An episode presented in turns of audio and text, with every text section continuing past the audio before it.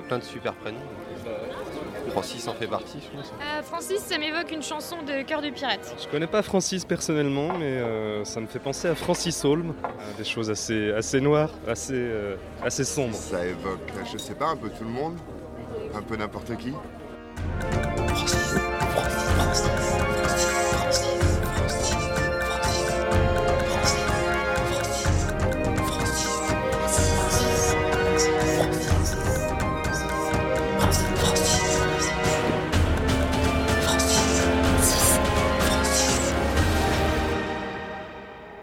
Francis est une émission pluridisciplinaire avec pour seule contrainte de parler des Francis en long, en large et en travers.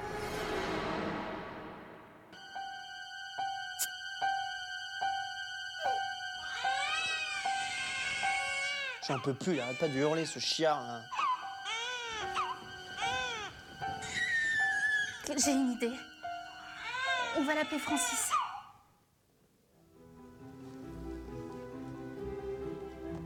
Francis. Francis Kunz, le biopic. Eh ben c'est bien fait pour sa gueule. Ne pense qu'à dessiner. Zéro partout. Bavardage. Monsieur Kunz, Francis, ce n'est pas en conservant cette attitude que vous deviendrez auteur pour une grande émission d'humour sur une chaîne de télévision cryptée. Je vous emmerde. Étonnant, Francis Kunz. Monsieur Francis, Monsieur Francis, levez J'allais être en retard au Roland, déjà 17 heures. Fais chier Monsieur Francis, où j'allais Soyez au moins poli. Francis Kunz, une vie hors du temps. Ah, Jeanne, euh, c'est c'est bien comme prénom. ouais. Et C'est une petite stagiaire, quoi, c'est ça? Ouais, j'ai connu, moi, j'ai connu une Diane euh, il y a... oh, Excusez-moi, monsieur Kunz. Il est interdit de fumer dans les lieux publics depuis le 1er février 2007. Ben, on n'est pas en 95, là euh. Je vais vous inviter à sortir, monsieur Kunz. Oh, oh, là, ça va, monsieur Kunz, je t'emmerde, moi. toi. Francis Kunz. Et pourquoi on ferait des biopics que sur des gens intéressants?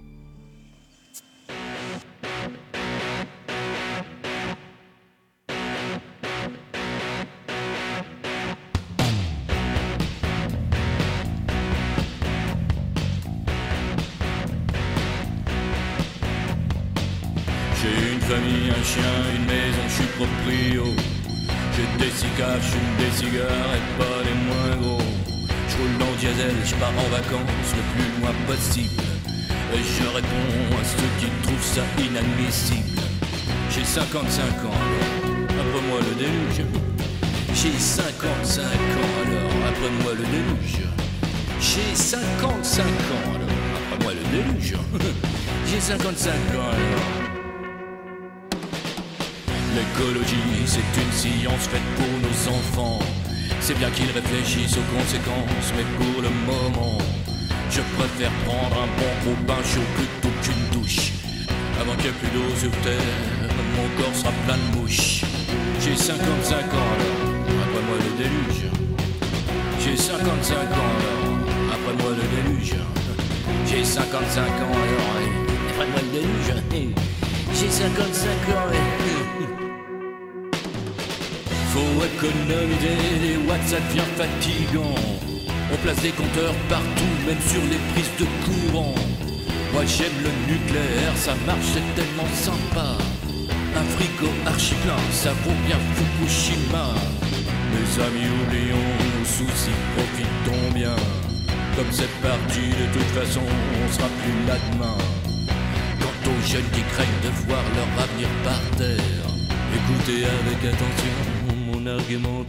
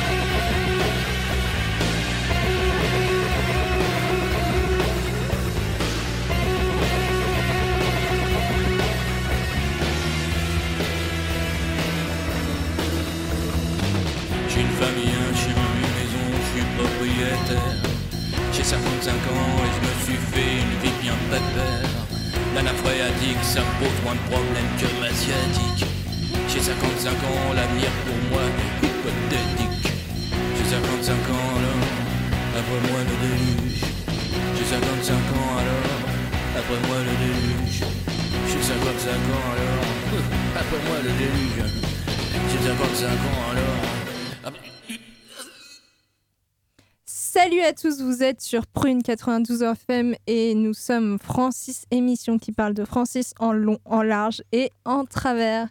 Et il y a plein de Francis et toutes nos émissions explorent la planète Francis. Elles sont disponibles sur toutes les applis de podcast et bienvenue chez Francis. Je suis Romane et aujourd'hui je suis accompagnée de Nicolas. Coucou. Célie. Salut. Flora. Bonjour. Et Elias. Salut. Vous ne les entendrez pas euh, parce qu'ils sont pas là. euh, Déo, et qui a quand même bossé euh, sur le sujet et s'exprimera à travers la voix de Célie. Et euh, Théo, qui est juste pas là et qui a, qui a, pas, qui a pas fait de truc. Mais on lui fait des bisous. Bon, ça Bisous, n'empêche pas qu'on lui fasse un bisou quand même. Et Bonsaï et Nantes partent en direction Groland et nous parlons aujourd'hui de Francis Kunz. En long, en large et en travers. Et c'est encore un Francis aux multiples talents qu'on vous présente euh, aujourd'hui. Si vous connaissez Kuntz en tant que journaliste grolandais, un tantinet raciste, homophobe, misogyne et nostalgique de l'occupation allemande, sachez qu'il porte de nombreuses autres casquettes. Humoriste, dessinateur, acteur, scénariste ou encore musicien. On va revenir sur la vie et l'œuvre de Francis Kuntz, surnommé aussi Kafka. En guise de biographie express, Francis est né en 1956 à Nancy. Il a joué dans un groupe de punk, sorti trois bandes dessinées. Il a publié régulièrement des planches dans des magazines satiriques, créé des sketchs humoristiques sur Radio France Nancy, avant de rejoindre la bande de Groland et devenir un de ses célèbres journalistes. Francis Kunz parle des compères de l'équipe Harakiri, le fameux journal Bête et Méchant, comme de ses parents intellectuels. Et on comprend pourquoi.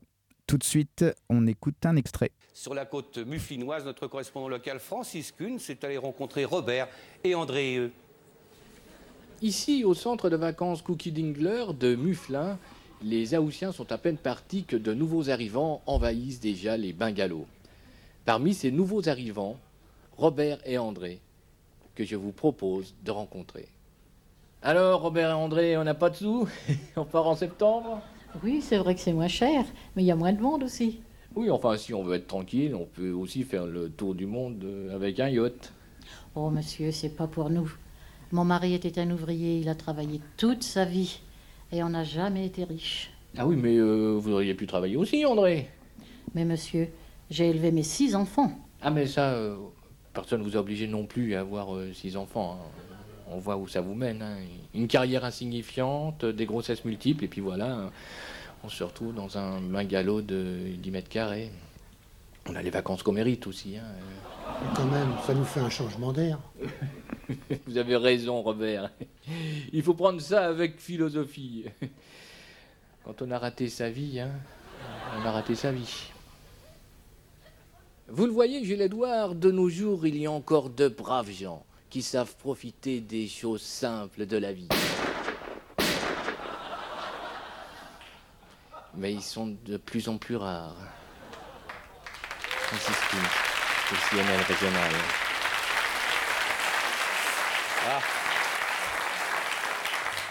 Comme le dit euh, le dicton populaire, mort en septembre, enterré en septembre.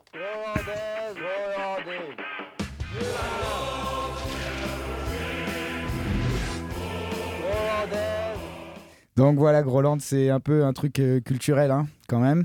C'est quoi, à vous, autour de cette table, à votre souvenir de, de Groland Célie? Alors moi, c'était un truc que je comprenais pas trop. Mais je voyais vraiment mon papa rigoler, rigoler devant les blagues euh, qui passaient à la télé. Puis euh, je me suis quand même demandé très très très longtemps où était Groland et, et ce qu'on y faisait et tout ça. Puis après, je crois que j'ai un peu décroché la télé, donc j'ai un peu arrêté de, de, de m'y intéresser. Et puis euh, maintenant, je le vois passer un peu dans les apps et euh, les trucs comme ça. Euh, alors moi, je suis pas le meilleur exemple parce que j'ai découvert hyper tard et c'est pareil quand j'étais plus petite, que ça passait à la télé, je voyais le moins 10, alors je me disais, oh là là, c'est vraiment un truc d'adulte euh, qu'il faut pas regarder. Enfin, je sais pas, j'ai découvert hyper tard, donc, donc j'ai pas trop de souvenirs. Pour moi, Groland, c'est mon père qui est devant la télé et qui rigole, mais vraiment très, très, très, très fort. Donc, euh, c'est vraiment comme toi. Et euh, genre, j'étais persuadée que je. Je pense que je, suis encore un peu persuadée, mais euh, vraiment, je, je, pensais que pour être drôle, fallait comprendre et rigoler à ça. Et du coup, j'étais persuadée de pas être très drôle parce que, genre, ça me faisait pas rire. C'était genre ça me... En fait, je sais pas, ça me gavait. Et, et- et mon père, il voulait trop qu'on regarde ça, genre le dimanche. Je- le dimanche, c'est le truc du zapping, je crois. Le... Et donc, euh, le dimanche soir, toujours, il voulait qu'on regarde ça. Et, euh, et c'était. Enfin, ça me gavait. Et moi, je lui demandais de m'expliquer les trucs. Et comme il y avait une blague derrière qui partait, bah, il n'avait pas le temps parce qu'il écoutait la blague et rigolait. Et donc, bah, il y a tellement de choses qui sont restées euh, un mystère euh, pendant mon enfance sur, ce, sur Groland parce que vraiment, je ne comprenais pas. Et je, voilà, je savais juste que ça faisait beaucoup, beaucoup rire mon papa. Mon papa, lui, il rit pas très fort, mais il rit, euh, il rit avec tout son corps. Donc, euh, Ça bouge. ça, ça bouge, voilà, c'est ça exactement. Donc euh, voilà, je, voilà c'est, ça reste quand même associé à un truc un peu joyeux parce que voir quelqu'un rire, moi, ça me, ça me fait aussi, ça, me, ça me fait un peu rire aussi. Et donc c'est associé à quelque chose d'un peu joyeux parce que voilà, je voyais rigoler mon papa. Ouais, je pense qu'il y a un truc aussi où, je- à un moment donné, je faisais semblant de rire pour euh, me persuader que c'était drôle. C'était, ah oui. T'as Ouais, des non. souvenirs, toi, Elias? Moi, je me rappelle d'un truc vraiment en particulier, en particulier très précisément. c'est pas- C'était quand j'avais vers les 10 ans et c'était la saison 99-2000 de Groland. Je sais pas, ça a dû durer deux ans, peut-être trois, mais deux sûrs. Ça- C'est quand Groland s'appelait Groland Sat et euh, c'était genre euh, comme une espèce de, de multiplex de plein de petites chaînes de télé. Et euh, je sais pas, c'est comme s'il y avait une télécommande qui. Qui sélectionnait un, un, un sketch et voilà ça partait sur des sketchs genre 1 minute 1 minute 30 bah, le format habituel de Groland et il y en avait un en particulier c'était une chaîne c'était un gros papy qui courait en faisant ah! Et ça revenait genre euh, je sais pas 3 4 fois dans l'émission. C'est le truc qui me faisait le plus marrer. Voilà. Et euh, non sinon bah après quand j'étais un peu plus euh, je sais pas un peu plus ado moi je regardais ça me faisait marrer et euh, j'ai un peu regardé là pour l'émission et ça me fait moins rire quand même qu'avant beaucoup moins rire Ça a peut-être un peu vieilli, ouais, mais euh, ou en tout cas, euh, c'est vrai qu'il y a eu les débuts, genre fin des années 90. Moi, je me souviens aussi, mon père. Enfin, c'était c'était culte, quoi. C'était Ouais. culte. Je pense qu'ils sont en fait, ils sont pas super renouvelés avec les années. Ils ont, par contre, ils ont continué sur la même ligne, donc je pense que ça, ça faisait toujours rire un peu leur, leur public, en fait. Ouais. Mais euh, voilà, si tu, c'est un peu comme les feux de l'amour, en fait. Si tu, tu reprends genre 7 ans après, tu comprends quand même. Tu Ouais. as un bon univers qui est créé quand même. Mais après, ouais, c'est ça, c'est qu'ils avaient réussi quand même à créer un univers où en fait, euh, ça, on, ouais. connaissait les, on connaissait des villes du coup fictives alors qu'on s'imaginait déjà euh, représentées géographiquement. Bah, la, la Grosville, la capitale, elle est là. Mufflin, on se dit c'est là. Enfin, ils avaient créé vraiment un univers fictif auquel on adhérait. Enfin, puis même, on le voit, tout le monde mettait des autocollants Groland sur sa voiture partout. euh. Ouais, j'en avais un. J'ai serré la main du président aussi dans la rue à Rennes. Oh, oh. Paix à son âme. Mais oui. Rest in peace. Mais oui, c'est vraiment un vrai univers où il y a vraiment quelque chose qui a été, qui a été fait, construit. euh. C'est un truc de fou. Ouais, ouais, ouais, c'est vrai. Mais attention, hein, le, le Groland ou, ou la présipauté du Groland, ça reste un pays fictif, ok? Il n'existe pas vraiment, même si on voit des autocollants partout sur les pare-chocs des bagnoles. Il a été imaginé en, en 92 par l'équipe de Christian Borde, alias Jules-Édouard Moustique, pour euh, divertir et faire marrer les gens. Euh, le Groland est d'abord apparu dans des rubriques de programmes de Canal+, les nouvelles, dans Ce soir avec les nouveaux, puis successivement les nouvelles neuves, c'est Annal International, le 20H20, dans Nulle part ailleurs. Il a ensuite tenu la vedette d'une série d'émissions, Groland Sat, comme tu le disais, Elias, 7 jours au Groland, Bienvenue au Groland, Groland Magazine, Groland.com, Made in Groland, et depuis septembre 2016, c'est Groland Le Zapoy. Alors, dans l'univers, on va dire réel, le Groland, on le sait, ça parodie l'actualité française et internationale. Les, institutions de ce pays imaginaire rappellent celles des principautés de, de Monaco et d'Andorre.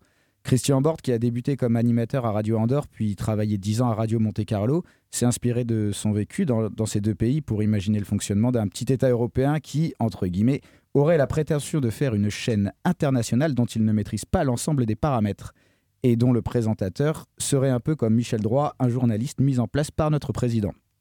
Le personnage du président, d'ailleurs, a été imaginé par, par Benoît Delépine comme un Mitterrand qui ferait des conneries.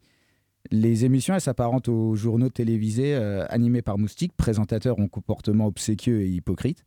Et d'autres journalistes pardon, interviennent régulièrement, comme Michael Kull, euh, représenté par Benoît Delépine, correspondant international calamiteux, Francis Kuntz, notre sujet du jour, reporter odieux et nazifiant, ou Gustave de Kerverne, un correspondant local alcoolique. Euh, plus qu'Andorre et Monaco, l'univers général du Groland rappelle en fait les milieux ruraux des régions du nord de la France, euh, le nord, les Ardennes, la Picardie et aussi de la Belgique, dans une ambiance parfois proche de l'autre univers parodique de Canal qui était les Déchiens. Groland en fait se veut, euh, une métaphore de la France. Le, le président du Groland, interprété par Christophe Salengro, c'est un peu une caricature du président de la République française avec de gros points communs, en tout cas physiques, avec euh, Charles de Gaulle. Euh, on écoute tout de suite un extrait du Zapoy du 27 janvier dernier. Chez nos voisins français, le nouveau principe de la rupture conventionnelle collective permet aux entreprises de renvoyer sans cause réelle des employés suivant les lois du marché. Au Groland, ce principe a été mis en application pour les couples mariés. Ainsi, Budon Picotte, marié à Fidette depuis 25 ans, a divorcé par rupture conventionnelle collective. Dehors Comme ça, comme ça. là. Nul besoin de justificatif, Fidette doit, comme l'autorise la législation, immédiatement quitter les lieux sans préavis et sans pension alimentaire. Elle a de plus été remplacée par une nouvelle femme. Moi, j'adore le fuchsia. La personne restée seule doit obligatoirement trouver un autre époux, selon les offres raisonnables disponibles. Pour Fidette, il s'agit de Claquion, un homme retraité de 64 ans, habitant à 80 km du lieu de travail de Fidette. Bien entendu, ce principe est applicable pour tous. Et chacun doit se conformer à cette nouvelle réglementation pour répondre aux lois du marché. Tu vas voir, tout, tout va bien se passer. Ça va être impeccable. Oui, bon. Donc voilà, on remarque bien, c'est clairement la, caricature un peu euh, de, l'État et des, lois françaises. Euh, alors comme on le disait aussi, c'est vrai qu'ils ont réussi à créer un univers fictif, euh, je pense au fur et à mesure des saisons. Et ils ont même du coup créé une histoire fictive du, pays de Groland. Je vais, vous, faire un petit résumé de l'histoire de la présipauté de Groland. D'abord, duché dépourvu de nom, le Groland est peuplé par des barbares hirsutes et païens. Le pays s'affranchit de la domination des Ostroboches en l'an 1695. Le nom Groland apparaît officiellement en 1707 après une fête traditionnelle appelée la beuverie. C'est au cours de cette fête que le duc Plastiphile Ier de Salengro hurle sur son trône à minuit Euh, Je fête qu'est-ce que je voule car séance c'est Salengro-Land. L'assistance ayant mal entendu, les paroles du duc ivre-mort en déduit alors qu'il avait nommé son duché Groland, et elle chante aussitôt à l'unisson Vive Groland Envahie par la France, la province acquiert son indépendance en 1858 après le refus de Napoléon III de subventionner plus longtemps un pays inculte et sans aucune valeur stratégique. Grâce à l'influ- l'influence de Jean-Édouard Trouabal, conseiller du président Patimbert II de Salengro, le Groland met en place son régime de présipauté, sa constitution, ainsi que son système de suffrage unipersonnel lors d'une nuit de beuverie du 13 au 14 juillet 1889, dans le château grosvillois du Duc. C'est ainsi que la fête nationale grolandaise naît par une remarquable coïncidence le 14 juillet. La présipauté de Groland se fédère autour de valeurs communes, symbolisées par sa devise, la suppression des églises et de l'État, ainsi que par ses trois grands principes, joie, hospitalité, lâcheté. À la mort de Nathanaël IV, président de 1909 à 1942, la petite autocratie change de doctrine. Sous l'égide de Gunther, un sympathisant hitlérien, le pays devient serpillère, d'après le mot du général de Gaulle. Le pays ouvre alors ses bras à l'envahisseur nazi, qui y trouve plusieurs avantages.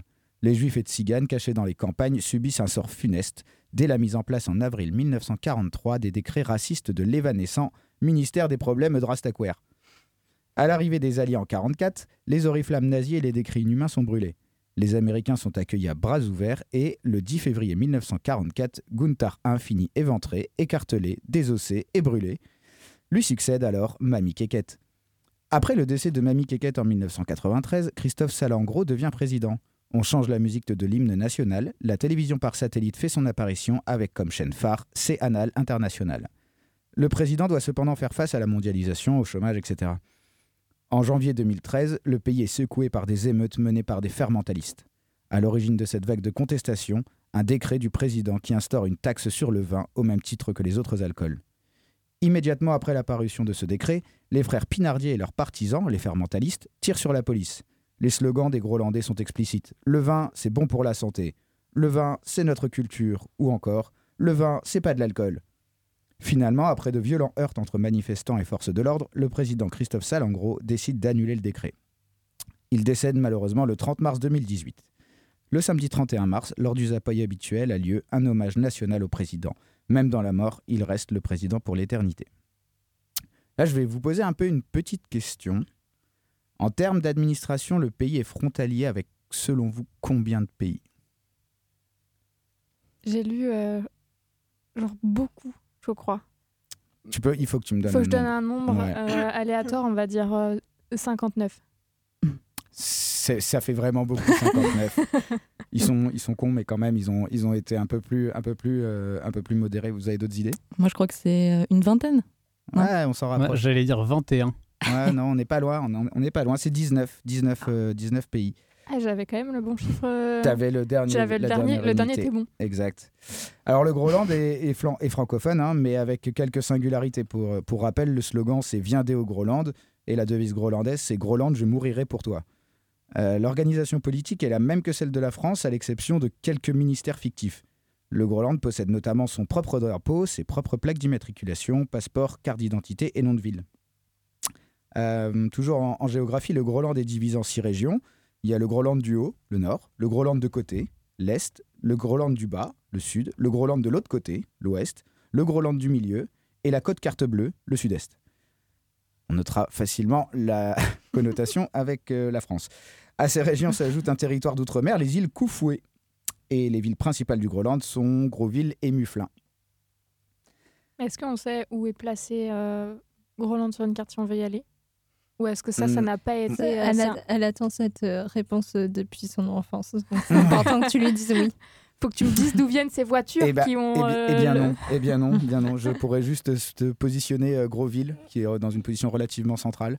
D'accord. Euh, Mufflin, et je crois, est un peu plus au, au nord-ouest. Mais je peux pas te dire où se situe le pays, dans, entre, dans quelle enclave il y est pour pouvoir être frontalier de 19 pays. Faut aller à l'ambassade. Ouais, je pense qu'il faut aller à l'ambassade de Groenland. à Caen, dans le Nord-Pas-de-Calais. Euh, Il y a la télévision aussi à Groenland, hein, la télévision par satellite, hein, qui, le Groenlandsat, euh, qui fait son apparition sous le gouvernement de, de Salengro. Parmi les chaînes les plus connues de ce bouquet, il y a bien sûr Gros 1, Gros 2, Gros 3, C-Anal Régional, Gros Sport, TV Chier, etc.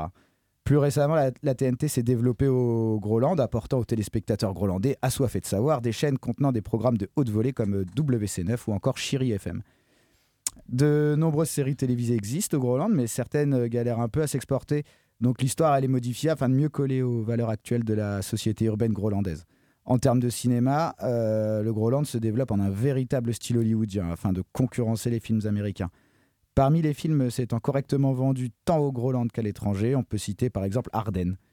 En 2013 sort The Expensivables, un blockbuster truffé de scènes d'action haletantes et qui aborde l'épineuse question des retraites dans les pays de l'OCDE. Le film enregistre un succès notable gros orifice avec 12 millions d'entrées. Euh, du côté magazine, visible à chaque revue de presse groenlandaise, on peut citer Au Docteur, Société des éditions scientifiques et culturelles groenlandaises, Ciné Gros Mag, Cougar Magazine, Grosville Match, Le Courrier de Jésus, un magazine catho, Les Échus, le magazine de l'économie, Le Figagro, Le Rapide, Le Groenlandais, Le Grosvillois, Le Journal du Gros Manche, Le Muscle, évidemment, quotidien sportif bien connu, Euh, Soir Matin, euh, Voili, Pourri Match, L'équipe euh, et le, le International, L'Aberration et Rue 69. Euh, Il y a un sport qui est pratiqué au Groenland, hein, c'est euh, la branlette nature. Voilà. Et donc c'est bien clair, hein, l'émission elle se veut satirique et par ailleurs elle est ouvertement issue de, de, l'esprit tendance punk, dans la droite ligne euh, notamment de la revue Harakiri dont on a parlé tout à l'heure et dont plusieurs membres de l'équipe sont issus. En fait, ce qu'on peut affirmer avec Groland, c'est que le succès a été au rendez-vous. Euh, même si son format, il a évolué au cours des saisons. hein. On l'a dit tout à l'heure, il y a eu euh, Grolandsat, euh, il y a eu euh, Bienvenue au Groland, Groland Magazine, etc. Depuis 2016, c'est le Zapoy qui, prend par exemple la forme d'un zapping, un peu en hommage à l'émission de Canal+, le zapping, qui a été supprimé depuis fin juin 2016. Euh, donc il n'y a plus d'enregistrement en public, euh, ni de présentateur dans cette version. Euh, Jules-Édouard Moustique n'intervenant plus que comme euh, acteur ponctuellement dans des sketchs, même jusqu'en juin 2018. Il a annoncé son départ de Canal il y a environ trois mois. Et c'est peut-être le début de la fin de Groland, même si c'est le cas, en tout cas, les auteurs satiriques sont nombreux et, et leurs lecteurs téléspectateurs sont fidèles. Je vous propose peut-être un Je petit voudrais extrait juste te dire musical. euh, une Ouais. citation de mon papa. Quand je dit qu'il faisait- qu'on faisait une émission de Roland, euh, il a dit ben, La dernière fois, j'ai entendu une interview de Benoît Delépine et Gustave Carvienne qui disaient Non, mais à chaque fois qu'on nous a, qu'on a essayé de nous virer, c'est ceux qui ont essayé de nous virer qui, ont, qui se sont fait virer. Voilà. Du coup, euh, longue vie. euh, Ouais, longue vie au, au Groland et à la satire. Euh, j'espère que Bolloré va s'attaquer à ça. Comme ça, il fera plus long feu. On se fait une pause musicale? Ouais, on va écouter À quoi servent les communistes Une chanson écrite par Francis Kuhn et interprétée par Véronique Forman et le groupe Les Producteurs de Porc. À quoi servent les communistes? À quoi servent les communistes?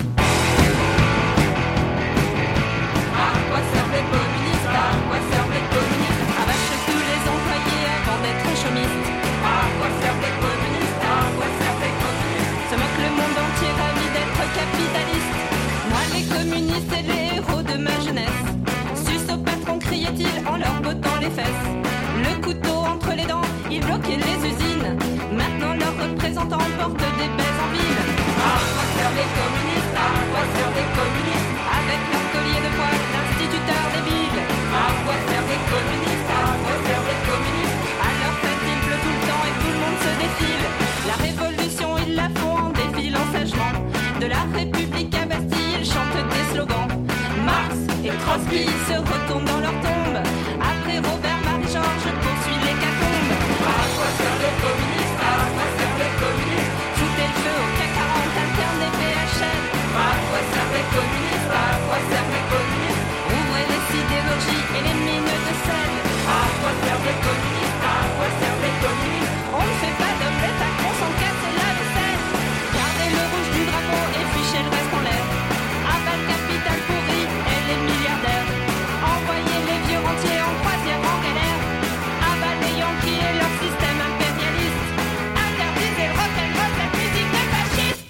donnons maintenant la parole à Francis Kuntz, qui a souhaité réagir. Moi, je me souviens très bien le jour où Étienne m'a téléphoné. hein, il m'a dit voilà, on aimerait bien reprendre euh, à quoi servent les communistes.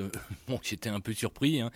Puis en même temps, il faut le reconnaître, hein, un groupe euh, qui a une moyenne d'âge d'à peine 48-50 ans, qui vous propose de, de remettre en musique euh, ce que vous avez écrit. Bon, c'est c'est- épatant.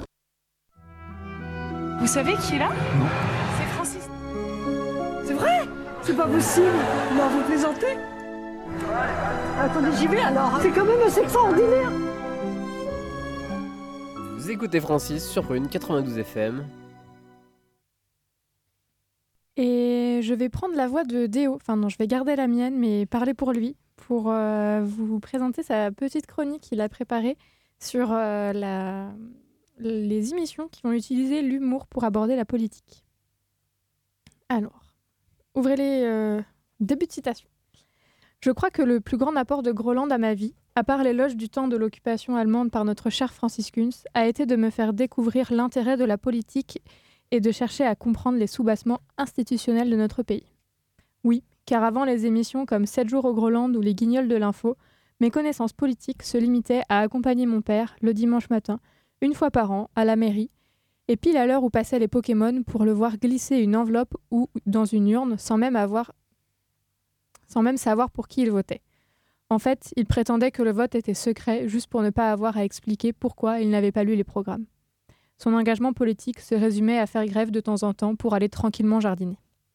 Ainsi, mon premier intérêt pour la politique s'est développé, non pas à table où je n'ai pas eu le plaisir d'entendre bramer un vieil oncle raciste légèrement désinhibé, mais plutôt télécommande en main, en m'émerveillant devant les marionnettes des guignols de l'info, puis en étant à la fois mal à l'aise et curieux devant l'humour grivois du Groland.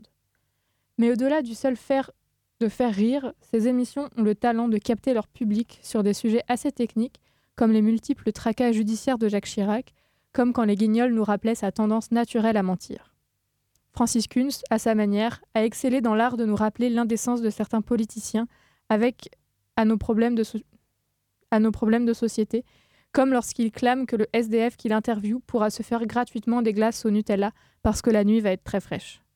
De la même manière que la farce médiévale, Jules-Édouard Moustique et ses comparses ont su utiliser leur univers fictif pour dénoncer la démagogie de certaines femmes et hommes politiques.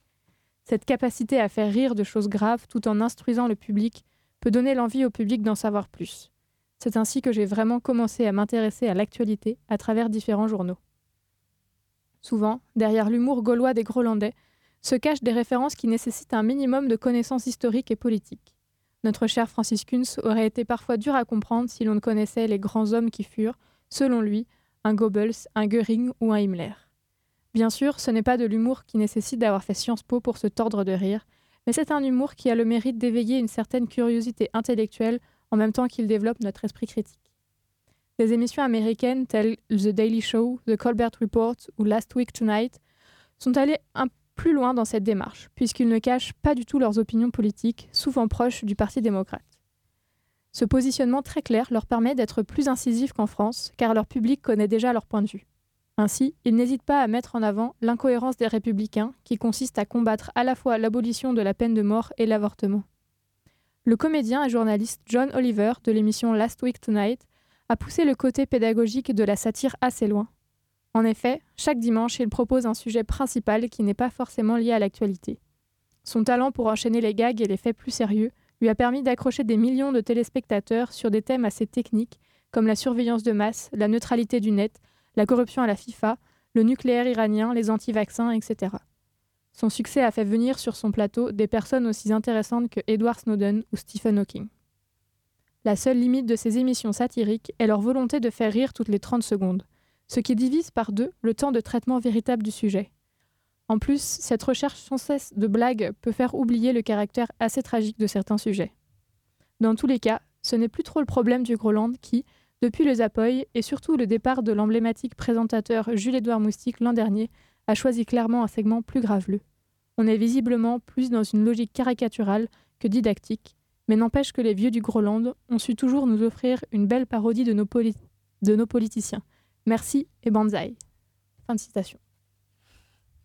Bravo, euh, Théo. Merci Léo, merci On peut l'applaudir. Ah oui, on l'applaudit. Applaudissons-le à distance. Faut l'applaudir très fort pour qu'il nous entende. J'espère avoir fait euh, honneur à ta chronique, Théo, euh, si tu nous écoutes. Et du coup, euh, vous, vous en pensez vous, regardez des émissions, des séries, des choses euh, satiriques un petit peu?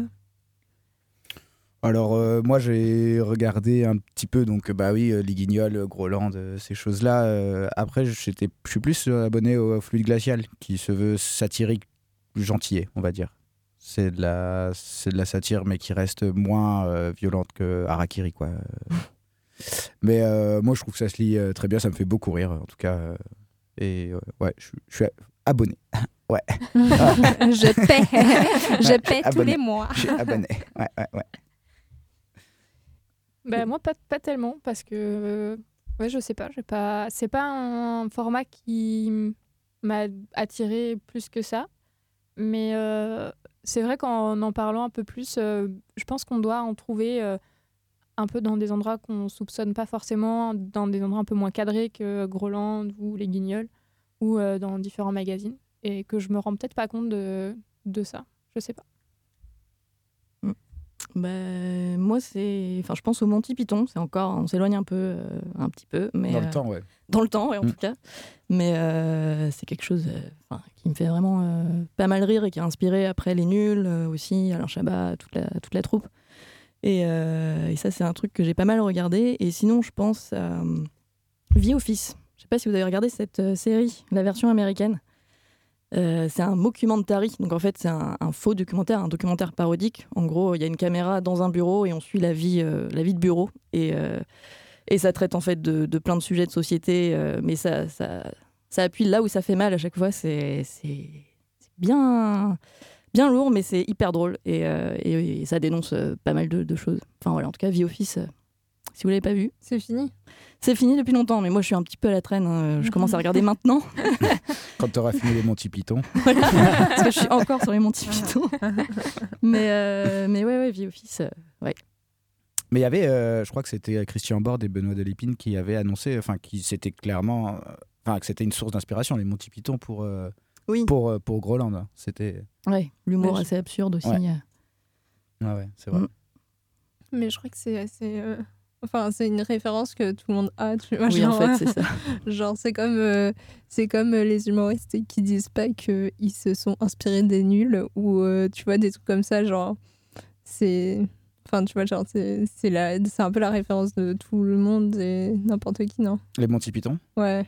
Ouais, je- mais je pense que c'est en plus, enfin, c'est assez vieux pour que c'était peut-être assez nouveau à l'époque. Ouais. Ça a marqué une génération, je pense. Ouais. Et euh, du coup, c'est vrai que moi, euh, bah, c'est des choses que la génération d'avant euh, m'a pas fait imposer à regarder, mais qui m'a dit ah mais il faut que tu regardes les Monty Python absolument, alors que bon, c'est vrai que quand tu regardes, c'est absurde, c'est absurde au point que ce soit moi personnellement poilant. Non, c'était pas non plus euh, euh, pour, pour moi, c'était pas non plus poilant les Monty Python.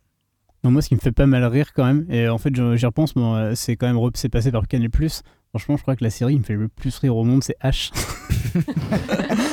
ça vole pas, pas super haut, mais euh, moi, ça me fait hurler de rire. Et après, tout ce qu'a fait, euh, bah, tout ce qu'ont fait Eric et Ramsey, après, même, euh, même leurs films les moins bien, genre les Dalton, moi, ça me fait rigoler.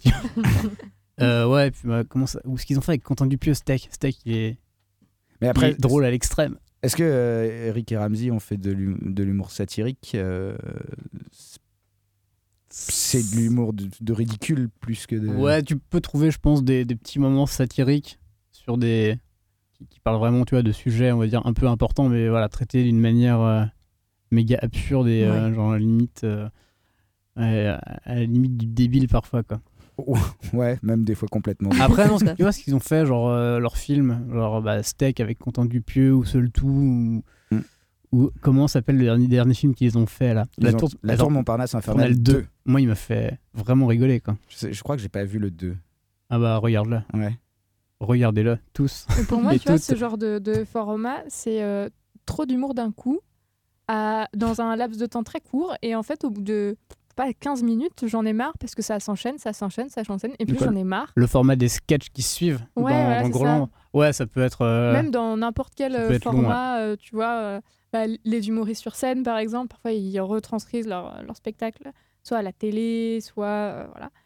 Et en fait, moi, je trouve ça tellement long. Au bout de ouais, 4-5 blagues, j'en ai marre, il faut que j'arrête. Et donc, tu vois, tous les, les films, les Monty Python ou n'importe quel format, c'est euh, il faut que ça soit euh, par petits bouts, parce que sinon, euh, bah, j'en ai marre. L'humour est, est trop, entre guillemets, pareil. C'est la faute d'Internet.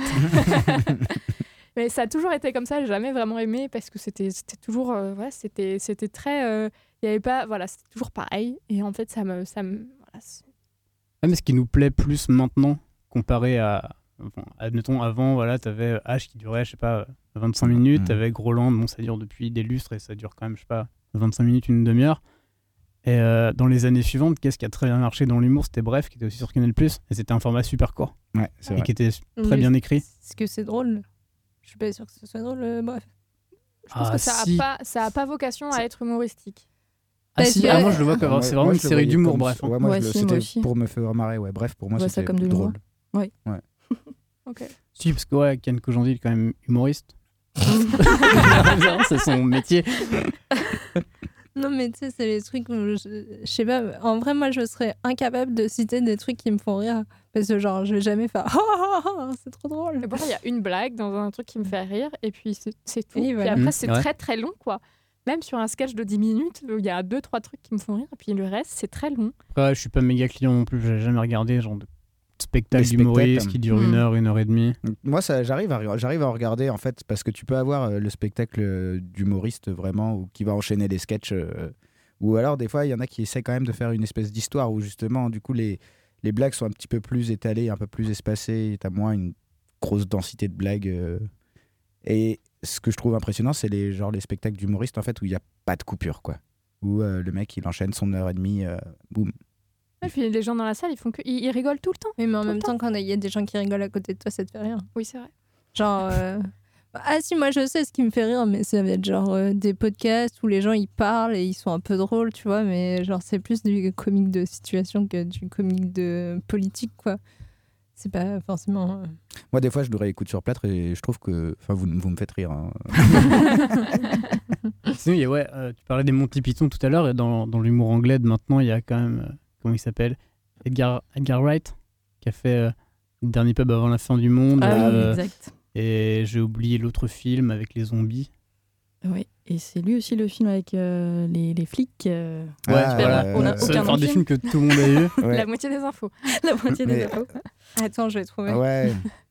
Et oui, Et je sais pas dans- comment mais on écrit. Moi, c'est vrai que l'humour anglais, je, je suis particulièrement fan aussi. J'avais, euh, hum, j'en avais regardé un qui s'appelait Mr Bean. Mr Bean. Ah oui, C'est trop drôle, Mr. Bean. Shaun of the Dead et Hot Fuzz. Hot Fuzz. Hot Et Hot moi, Fuzz. si, si vous l'avez pas vu, je vous conseille aussi dans l'humour anglais euh, le film Joyeuse Funérailles qui, qui vaut vraiment le détour. On est vraiment dans l'humour anglais euh, de situation et c'est très drôle. Ah, je connais pas, à Mm. voir.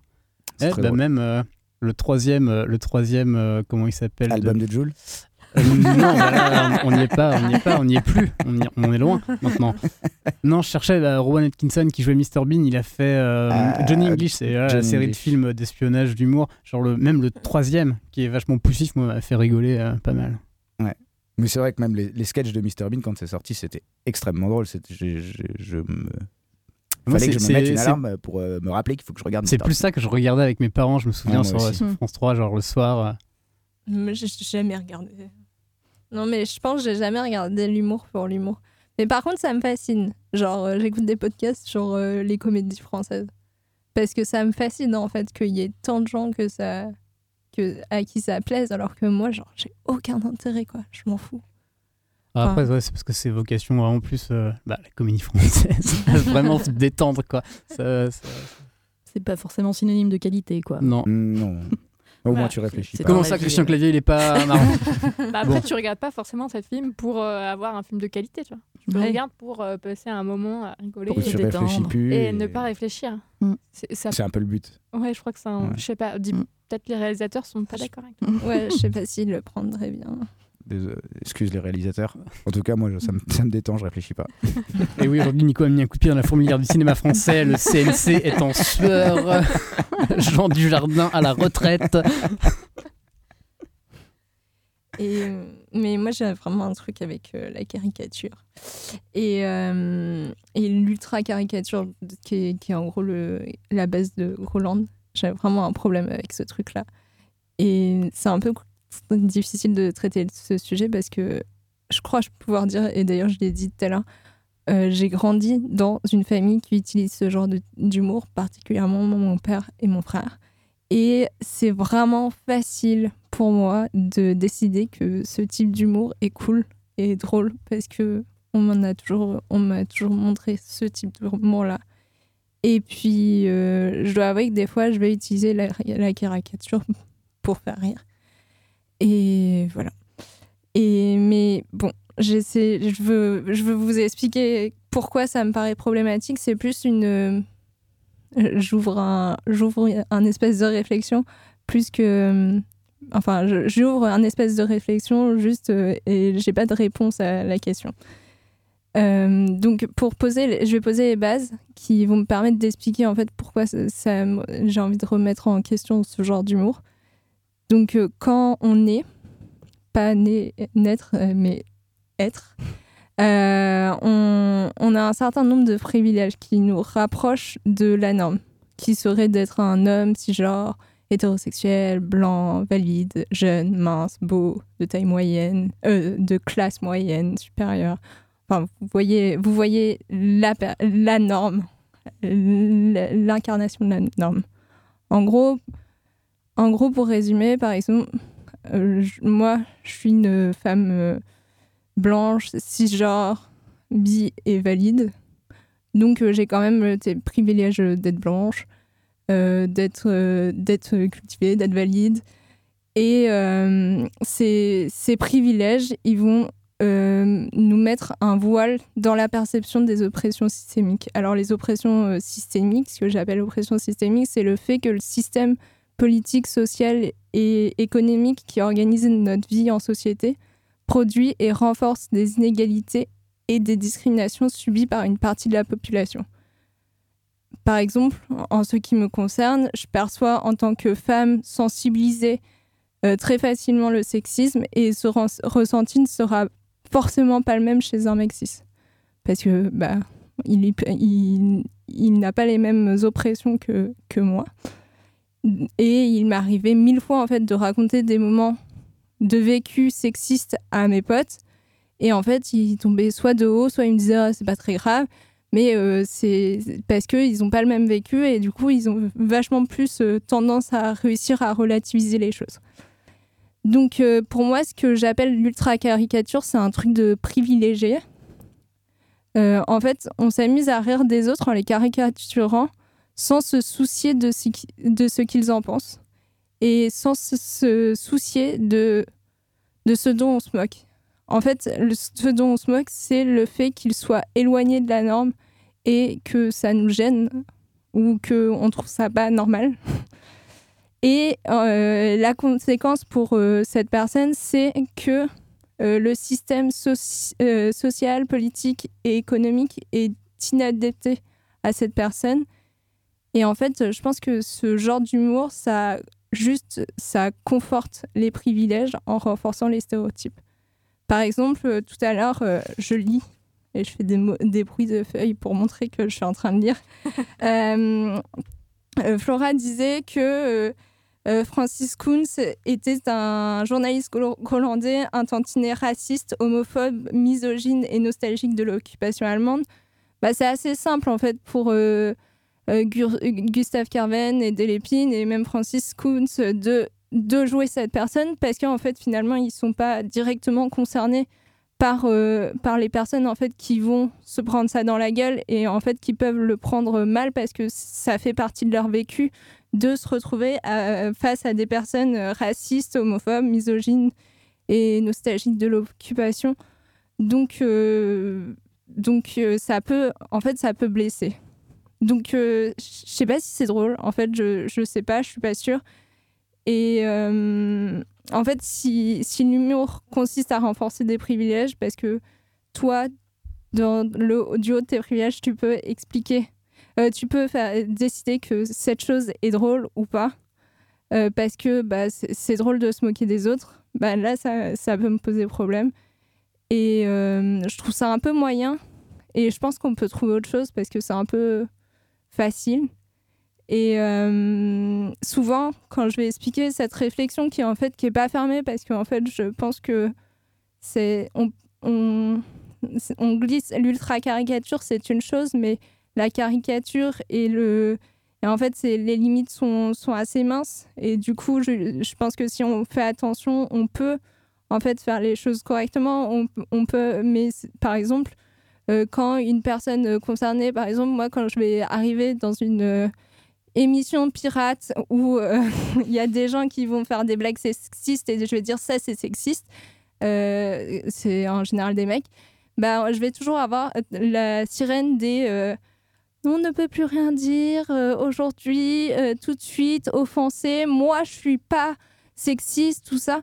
Et en fait, et en fait, bah, je, tr- je trouve ça problématique qu'en fait, la première chose qu'on mette- remette en question, c'est le, le fait que la personne ait mal pris la chose, alors que c'est ce qu'on a dit soi-même qui est problématique. Après, est-ce que c'est drôle, est-ce que c'est pas drôle? Je sais pas, mais en tout cas, si euh, moi ça me blesse, je trouve ça, ou si ça blesse quelqu'un, en fait, faire des blagues racistes, bah en fait peut-être ça fait rire euh, 90% des gens, bah ouais, mais il y en a, il y a, peut-être euh, des personnes qui souffrent de ça et qui en fait euh, vivent dans cette blague ce qu'ils subissent tous les jours. Du coup, euh, voilà. Donc euh, moi je prône euh, plus de diversité dans le dans la dans l'humour et, euh, et donc on peut arrêter de de, euh, de rire de ceux qui s'éloignent de la norme, mais de, on peut rire justement des, euh, des, des oppresseurs. C'est parce que eux, ils n'ont pas de problème avec, euh, avec, euh, enfin, ils n'ont pas de problème d'oppression. Voilà. Est-ce que, euh, du coup, tu parles de caricature et ultra-caricature. Euh, est-ce que pour toi, la limite entre les deux, elle est propre à chaque personne ou est-ce que c'est un truc qui est, qui est défini objectivement? Parce que du coup, tu parles d'ultra-caricature et de caricature.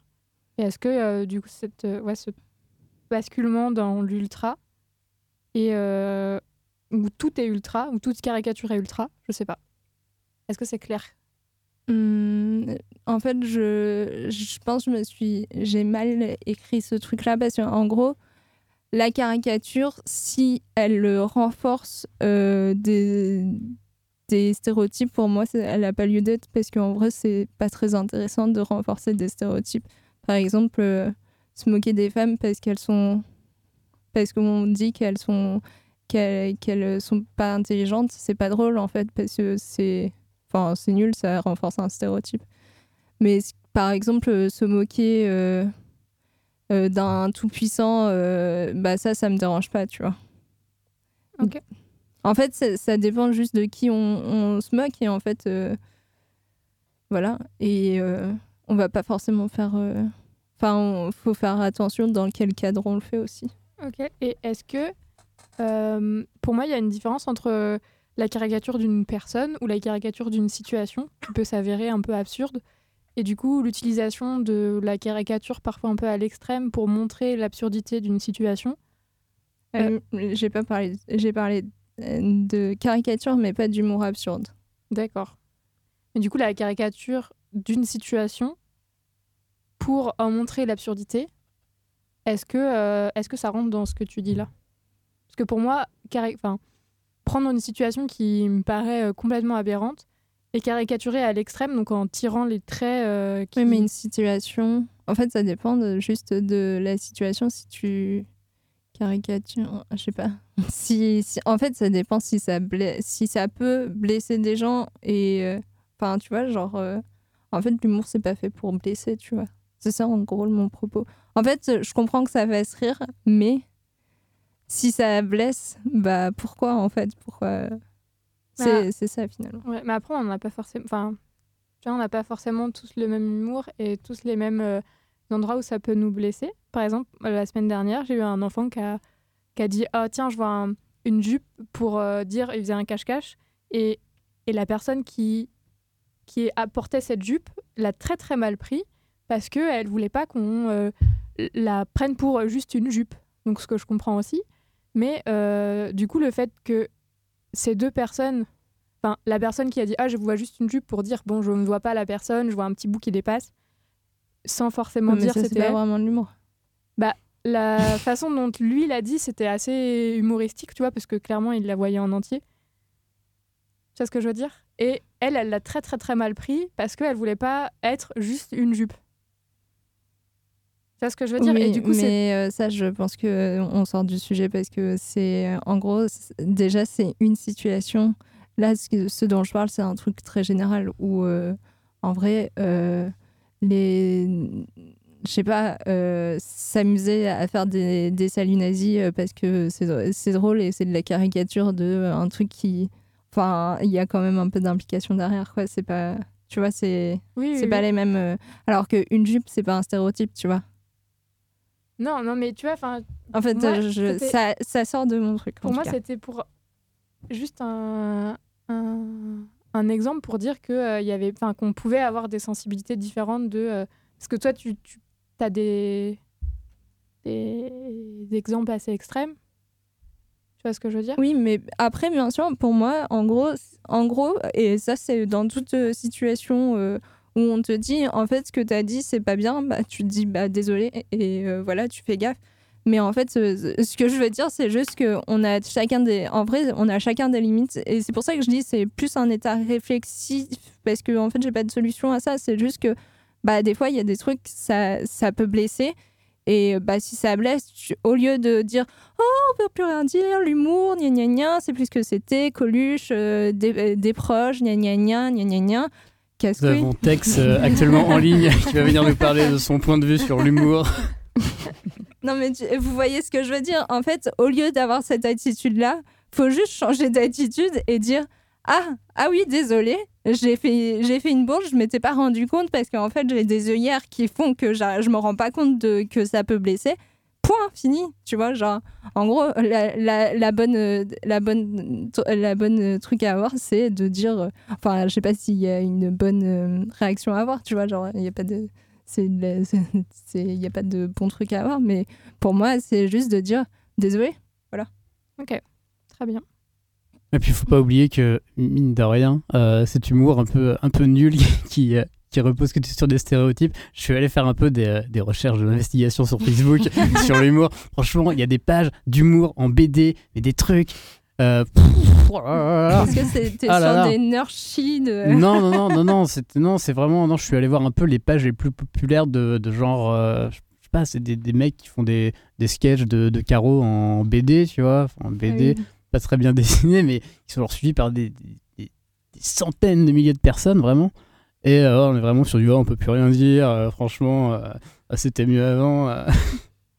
Mais pour moi, c'est ça en fait qui est problématique. En fait, la caricature est une problématique, mais en fait, la réaction est pire que, que le geste. quoi. Voilà. Mais euh, je crois que j'ai trop parlé là-dessus, je sais pas. non. Non, c'était. Bah, c'est difficile de faire court aussi Ouais. sur la question. Mais bon, voilà, c'est bon. Je voulais juste mettre cette réflexion parce que en vrai, euh, Groland, c'est un peu, c'est un peu un humour de papa, comme on disait. Et, euh, et en fait, pour moi, en fait, c'est très facile pour les papas euh, de bonnes fa- enfin de familles euh, blanches cultivées, tout ça, de, de, de rigoler de Groland en fait, parce que bah, c'était pas concerné. hein. Donc euh, voilà. C'est peut-être pour ça que c'est moins marrant aujourd'hui aussi, parce que ça a pas trop évolué avec son temps. Mm. euh, Oui, alors que, alors que oui, la société a évolué plutôt dans le sens où on essaye de faire peut-être un peu plus attention justement aux différences des uns et des autres et que ça ça n'a pas changé en fait. dans Bah, sur- surtout, j'ai l'impression, c'est peut-être euh, juste personnel, mais je pense que vous le partagerez aussi, euh, l'humour euh, post des proches, post Coluche, bah, parce qu'ils sont morts, ils font plus d'humour. Adieu. Et bah du coup, euh, du coup, c'est il y a plus, je trouve, d'autodérision peut-être. J'ai l'impression. Ouais. C'est possible aussi, ouais. Enfin, moi, je suis assez fan de l'autodérision. J'aime bien quand les gens se moquent d'eux-mêmes. Je trouve que ça me fait rire. Oui, Alors, et puis c'est désolé si j'ai un peu blessé les fans de, des proches et de Coluche. non mais enfin après euh, après euh, enfin moi je trouve ça vachement plus intelligent de, de se moquer de soi-même ou se moquer des puissants parce que bah Bah, dans le, le Zapoy de Groland, justement, là, en 2017, ils ont fait un petit teaser d'un faux film, Les Visiteurs 4. Donc, je sais pas si vous l'avez vu. Et où, en fait, on sent un peu qu'il finalement, il y a peut-être un peu d'autodérision par rapport à leur, euh, leur humour de papa un petit peu euh, misogyne. Où, justement, c'est euh, des mecs qui arrivent dans une entreprise qui vend des matelas. et en fait, ils- eux, ils sont 40 ans en arrière, donc c'est encore les grosses blagues misogynes. Les, les grosses réflexions euh, homophobes, etc. Ils finissent par se faire virer. Et euh, voilà, c'est là tu te dis peut-être que Groland commence quand même à se remettre en question sur euh, sur le type d'humour qu'ils peuvent qu'ils peuvent afficher quoi. Donc euh, ouais. peut-être qu'ils évoluent eux aussi avec leur temps. Pas comme Plantu. petite Franchement, toujours un petit plaisir, moi, je trouve, de, de, de- de lire un peu les trucs de Plantu, parce que c'est. euh, tant que le mec, il est complètement au fond du fond, il est englué dans son humour, c'est même plus ce qu'il veut dire. Est une catastrophe, moi, je trouve, ça. Mais en plus son euh, je- humour. il est même détesté des caricaturistes les pires quoi c'est genre vraiment hein. il est détesté tout le monde on se fait une petite pause musicale Ouais, ouais, ouais. On va écouter un petit morceau, un morceau euh, d'un artiste qui s'appelle Francis. euh, Ah. en duo avec une chanteuse qui s'appelle Haruko. Mais ce Francis, il vient du Japon. Yeah.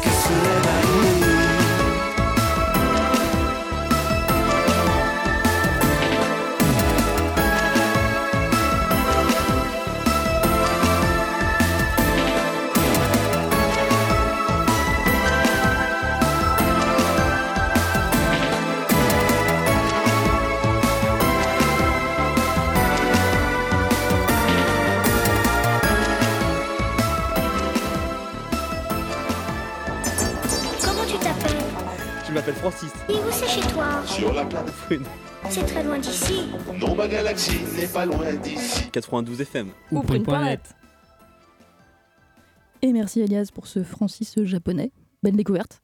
Euh, et on va revenir euh, sur notre, euh, notre sujet du jour, Francis Kuntz. Et euh, moi, je vais revenir plus spéci- spécifiquement sur euh, les BD et euh, ce qu'il a publié dans les magazines satiriques, parce qu'avant de faire de la télé, il aurait aimé devenir euh, dessinateur de BD, que ce soit son métier.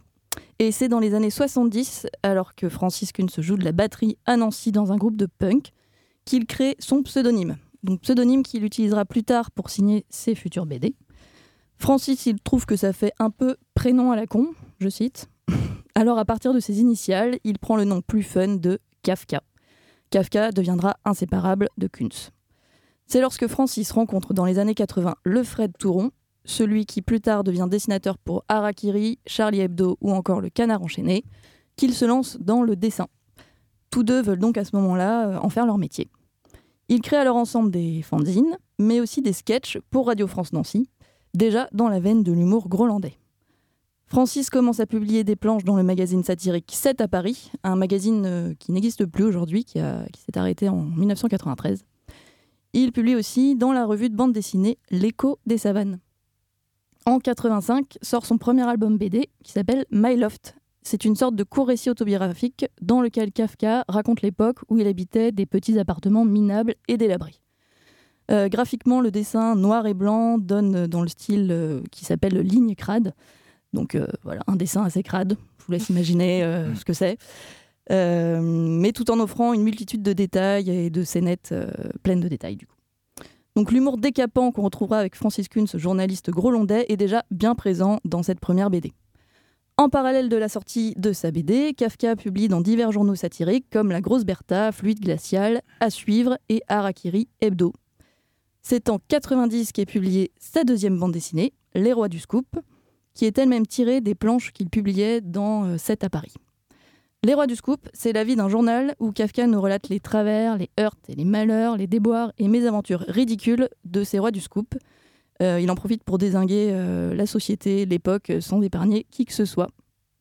Puis c'est en 93 qu'est sorti son ultime BD, Les Deux Cons, où l'on suit les noms d'aventures pathétiques des personnages Mick et Mock, qui sont eux-mêmes issus des planches publiées dans L'écho des savanes. Et en 95, Kafka va faire réapparaître Les Deux Cons dans le numéro des 20 ans de Fluide Glacial avec une planche spéciale où l'on suit les deux compères qui tentent de se rendre à la soirée organisée pour l'anniversaire du magazine.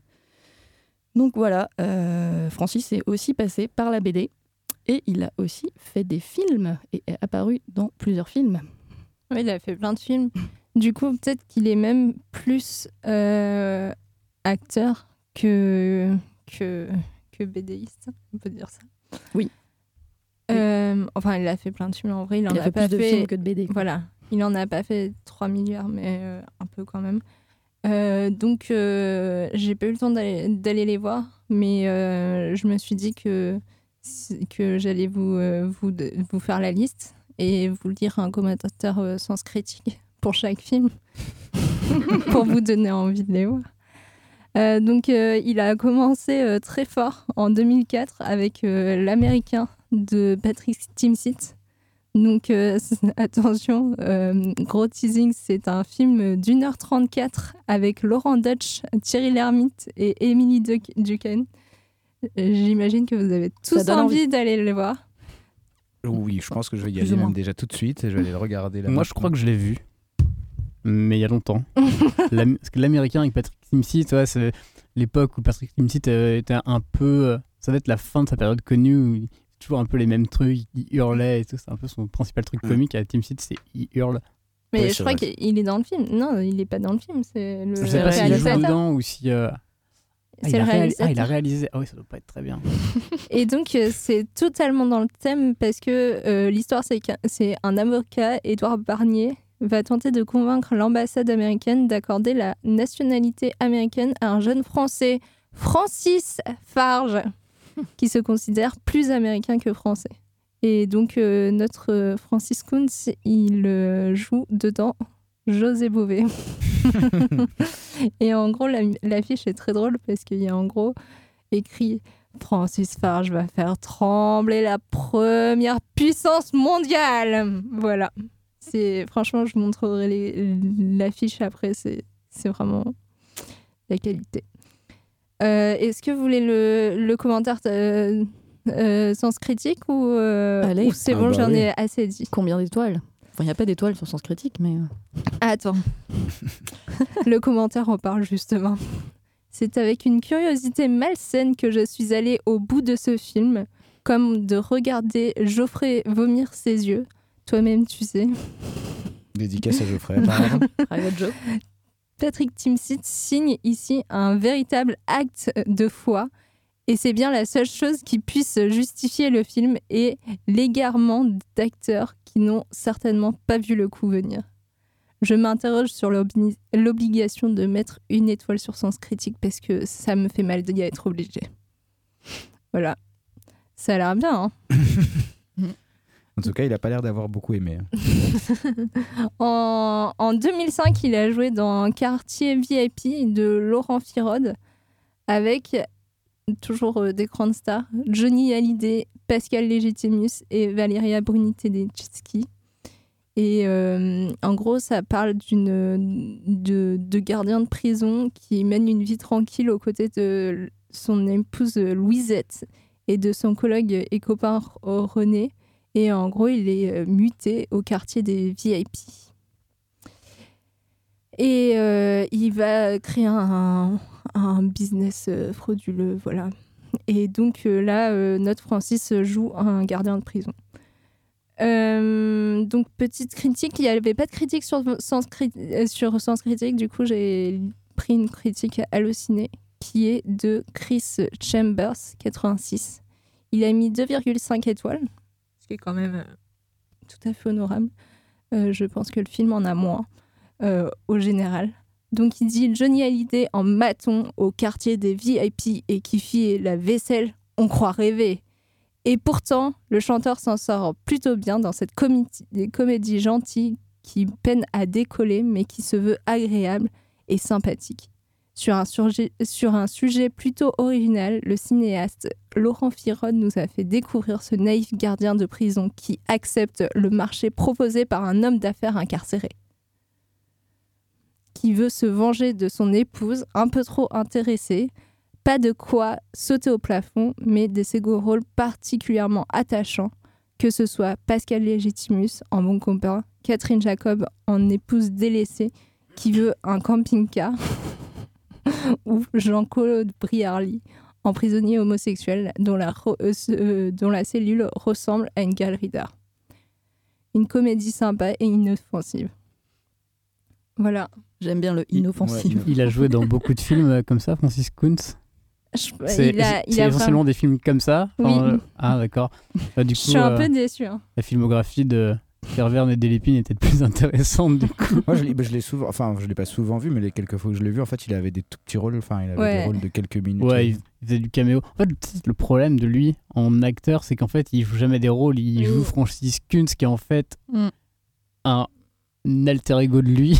Donc, du coup, je sais pas, c'est c'est bizarre des coups. Bah, justement, dans le film dont je parle, j'a- j'allais parler, ça, en 2008, il a joué justement dans Louise Michel de Benoît Delépine et Gustave Kerven, où euh, il joue un- en gros, il joue vraiment pas longtemps, il joue peut-être 10 minutes du film et, euh, il joue le euh, l'assistant du patron, je pense que c'est pas le bon mot, mais en gros le sous-directeur, voilà, sous-directeur. Et enfin complètement véreux qui va qui va arnaquer une des une des ouvrières et tout et ce film est assez cool dans le dans l'idée parce que c'est euh, un en gros le, en gros le, pitch c'est que le patron euh, y a du coup c'est c'est une usine où euh, en gros toutes les femmes sont toutes les femmes qui travaillent reviennent un jour et en fait il n'y a plus personne. Euh, ils se sont tous barrés et tout et en gros euh, elles ont une prime de licenciement de 2000 euros. Elles se disent on peut pas faire grand chose avec 2000 euros donc ce qu'on fait on est 10 on fait on a 20 000 euros et qu'est-ce qu'on fait? On va euh, engager un professionnel pour buter le patron. Et en fait, ils engagent un professionnel. Du coup, c'est Louise qui engage un professionnel, mais en fait qui est super nul.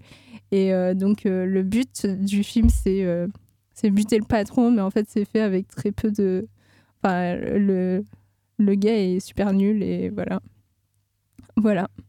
Euh, mais j'ai pas de critique sur sens critique. Voilà. Mais moi, je sais pas trop ce que j'en pense. Donc euh, voilà. Je sais pas. Elias, tu l'as pas vu toi? Je l'ai vu, mais il y a longtemps, je me rappelle pas bien du tout. Je crois que j'avais bien aimé. Mais en vrai, je regardé, préfère, euh, euh, je préfère les films de Gustave Kerven et euh, Delépine parce que je trouve que justement, vu que les, les personnages sont construits, on va, euh, c'est- il y a moins de trucs de la caricature qui est pas, euh, enfin, qui est un peu gratuite quoi. Ouais, Le Grand Soir, il est bien. Celui que je- Ouais, moi, j'aime c'est celui dont je me rappelle le mieux. Moi, j'avais vu dans un autre film de, de 2015, dans Groland, le gros métrage. Je l'ai pas vu celui-là. Ouais. Mais c'est un film aussi de Benoît Delépine, sauf que du Mm. coup, il reste dans l'univers Oui, Groland. oui. Vraiment. De- C'est, euh, on est dans le ridicule, on est dans l'absurde. C'est l'histoire de deux mecs qui font de la taxidermie et qui ont, qui ont un brevet et qui veulent le déposer en France euh, Et pour, ça euh, pour, pour être humain. Ça se passe à Groland dans le film? Et ça commence à Groland Ça et commence ça à finit, Groland. euh, ça finit en France, ouais. Ça finit en France. Mais c'est pareil. qu'ils prennent l'avion? Non. non, non. Non, non, je vais vous laisser des petits indices comme ça de temps en temps. Non, ils sont pas venus en, en avion. Euh, mais c'est comme on disait à Francis Kuhn, s'il joue pareil, peut-être euh, 10 minutes au total, on le voit apparaître euh, quatre fois. Et je crois qu'il joue le rôle aussi d'un chef d'entreprise euh, complètement macho, sexiste, euh, ignoble. Donc voilà, c'est là aussi, moi je l'avais vu dans, dans Groland, le gros métrage. Et en fait, du coup, il a joué dans plein de films comme ça, donc euh, je vais pas euh, faire pour tous, mais euh, il a joué euh, en 2012 dans Les Caïras, dans le De l'huile sur le feu, encore une, une affiche euh, extraordinaire. Franchement, allez voir l'affiche de De l'huile sur le feu euh, de Nicolas Benamou. Et il a joué dans Deux Forces de Franck Henry. Et il, a, il a réalisé un film aussi qui s'appelle Henri. Et, euh, et donc, euh, c'est sur un mec qui euh, magouille, qui truande, qui complote. Et, euh, et en gros, qui est, qui est un peu de- à l'image du personnage de Groland. Et, euh, et il paraît que ce film est horrible aussi. Et, euh, Il y a de très très mauvaises critiques. Mais Francis Kunz lui-même dit qu'il n'est pas très fier de ce film dans une interview. Oui, voilà, c'est pas étonnant. La joie. Et comme l'a dit Nico tout à l'heure, le Groland, ou la principauté du Groland, où réside et officie notre Francis du jour, est bel et bien fictif. Ce pays imaginaire où les institutions rappellent celles de Monaco ou d'Andorre parodie plus ou moins subtilement l'actualité française et internationale. D'autres programmes télévisés, ouais, d'autres programmes télévisés s'adonnent à ce même exercice et vont parfois jusqu'à prédire la réalité. C'est le cas, par exemple, de la célèbre série américaine d'animation créée en 1989, qui compte pas moins de 30 saisons et plus de 660 épisodes à son actif. Vous avez bien sûr reconnu la série Les Simpsons, cette série qui met en scène une famille américaine de la classe moyenne. Leurs aventures servent une satire du monde de... Cette série met en scène une famille américaine de la classe moyenne et leurs aventures servent une satire du mode de vie américain. Alors à plusieurs reprises dans la série, les scénaristes vont inventer des objets ou des situations qui vont se vérifier quelques années plus tard. Par exemple, en 1995, où Lisa euh, va dans le futur et va se, se marier, son futur fiancé communique avec sa montre, cette montre qui euh, ne sortira que en 2013. En 2002, par exemple, euh, Jagger et Richards vont offrir un blouson Guitar Hero à Homer, alors que le jeu ne sortira que trois ans plus tard. Mais la plus célèbre des prédictions, si on peut appeler ça comme ça, c'est l'élection de Donald Trump au poste de président des États-Unis d'Amérique. En 2010, l'épisode Bart to the Future, où Bart aller, dans le futur, euh, dans une Amérique de 2030, et euh, Donald Trump était président. Donc certaines inventions, pour certaines de ces inventions, on pourrait se demander si euh, les ingénieurs et les chercheurs n'ont pas cherché, non, ça ne veut rien dire. Pardon Elias, pour certaines de ces inventions, on pourrait se demander si les ingénieurs ne se seraient pas inspirés de la série. Mais bon, pour la prédiction de Donald Trump, on n'a pas trop d'explications. La série britannique Black Mirror a également anticipé un phénomène réel euh, qui est la, la notation de, de citoyens d'une ville ou d'un pays. Et euh, on peut re- retrouver cette, ce, ce- et on peut retrouver ce système, par exemple en Chine, où euh, un crédit qui va permettre d'évaluer le crédit social individuel. Et les citoyens vont donc être classés selon un score qui va prendre en compte la loyauté envers le gouvernement chinois ou la fidélité à des marques chinoises, par exemple. Avoir un score élevé va permettre un accès plus facile à des prêts, simplifier l'accès à l'emploi et donner une priorité lors de certaines démarches administratives. Un faible score, au contraire, ou alors le fait d'être associé à quelqu'un avec un faible score peut avoir euh, des conséquences négatives. Et en parlant d'anticipation, eh ben, vous serez heureux et heureuse d'apprendre que euh, les chaussures qui se lassent toutes seules dans Retour vers le futur viennent d'être présentées par Nike. Donc euh, voilà, si jamais euh, vous avez l'occasion d'essayer ces chaussures, n'hésitez pas à, à nous dire et à nous parler de, de vos impressions sur, euh, sur cette, ce bond en, en avant euh, qu'a fait la marque euh, Nike. Ouais, moi je préfère les chaussures à scratch. Et moi, je préfère les chaussures. overboard. À scratch. À scratch. tu me diras, le scratch ça a quand même l'avantage de ne pas être sur pile, donc euh, c'est bien. Et ouais, et oui. On ne... Tu ne jettes pas une batterie au Ah oui. lithium avec euh, tes chaussures à scratch. Et t'as pas besoin de les recharger non plus, tes chaussures à scratch. C'est ça T'as plus de batterie, tu peux plus enlever tes chaussures en fait. Ou tu peux plus les mettre. Ou tu peux plus les mettre. Plus les Imagine, mettre, tu c'est pas trop enlever. grave, mais Ouais. plus les enlever, c'est problématique. ouais. Mais ils ont dû sortir peut-être une paire de surchaussures. Bah, tu coupes ton pied, sinon c'est pas grave. Allez. Allez, et ben musique. Alors on va euh, écouter Les Fachos font chier, une euh, chanson Tiens, tiens, écrite, tiens. Et... écrite et composée par Francis Kuntz. Le profil socio-professionnel de l'auditeur des producteurs de porc était initialement centré sur le néopunk à la tendance bourgeois-bohème, poussé jusqu'à un grade si radical de l'échelle de Kardashev que sa typologie demandait une extrapolation de Sagan. Avec l'introduction des corps de chasse dans l'historique God Save, on a pu observer une hétérogénéité de l'espace d'attributs sociologiques. L'expression emblématique du glissement a atteint son apogée avec Nuit sauvage, dont le qui veut se battre, audacieusement posé dès l'ouverture, a induit un glissement vers des sous-ensembles sociaux plus institutionnels. Retrouvez chez vous les plus grands succès des producteurs de porc en écoutant vos disques préférés.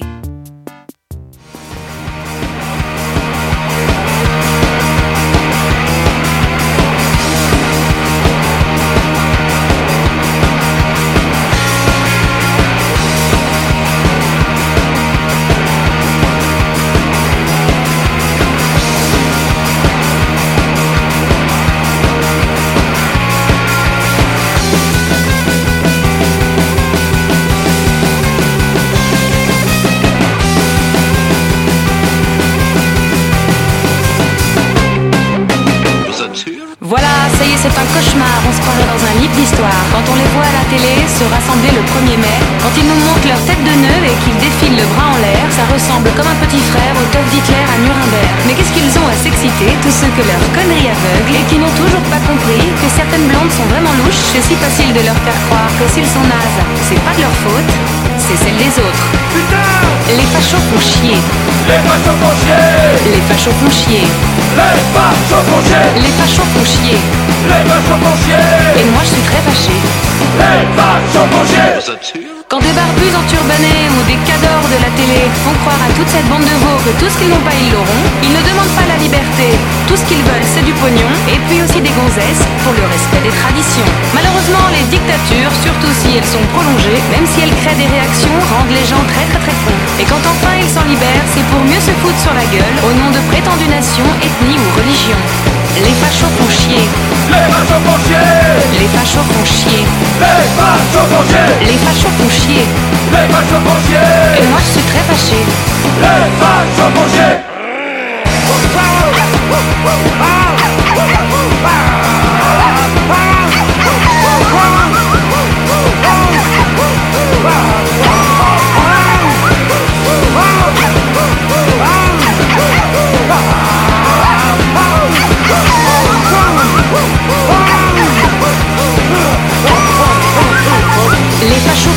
Les fachos font chier Les fachos font chier Les fachos font chier Les fachos font chier Les fachos font chier Et moi je suis très fâché.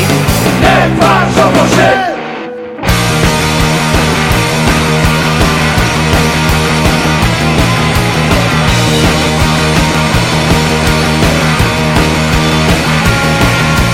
Les fachos font chier Les fachos font chier Les fachos font chier les fachos font chier. Les fachos font chier.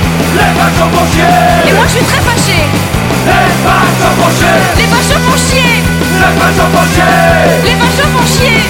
Les fachos font chier. Les fachos font chier. Les fachos font chier. Et moi je suis très fâché. Les fachos font chier. C'est ça qu'il faut voir. Les fachos font chier. Aïe aïe aïe. Et on est très très fâchés, nous aussi. Alors pour se détendre, on va faire un petit, un petit retour sur la soirée qu'on avait organisée. C'était quand? C'était le mois 9 dernier. 9 mai Le 9 mai, c'était ça. 2019 à Pioche.